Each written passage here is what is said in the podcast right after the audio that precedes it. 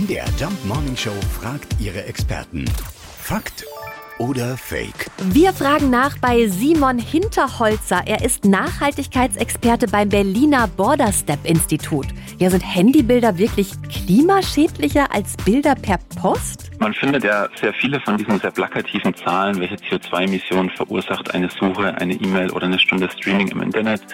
Diese Zahlen haben natürlich den Nachteil, dass es eigentlich erstmal Durchschnittswerte sind und gerade im wissenschaftlichen, aber auch im journalistischen werden häufig Zahlen dann ausgegraben. Das Internet vergisst ja nichts, die einfach 10 oder 15 Jahre alt sind und damit kommt es häufig auch zu sehr großen Missverständnissen.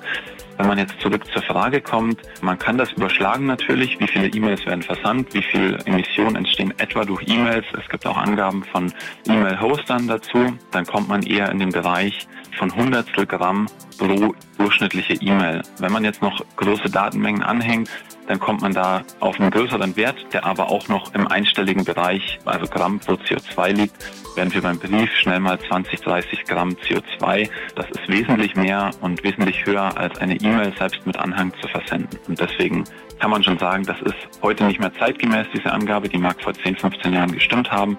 Heute sind wir wesentlich niedriger mit E-Mails oder mit äh, übertragenen Bildern als in der physischen Welt per Post. Aha. Aha, na Gut. dann, Sarah, darfst mir doch gern jedes Essen einzeln fotografieren und schicken.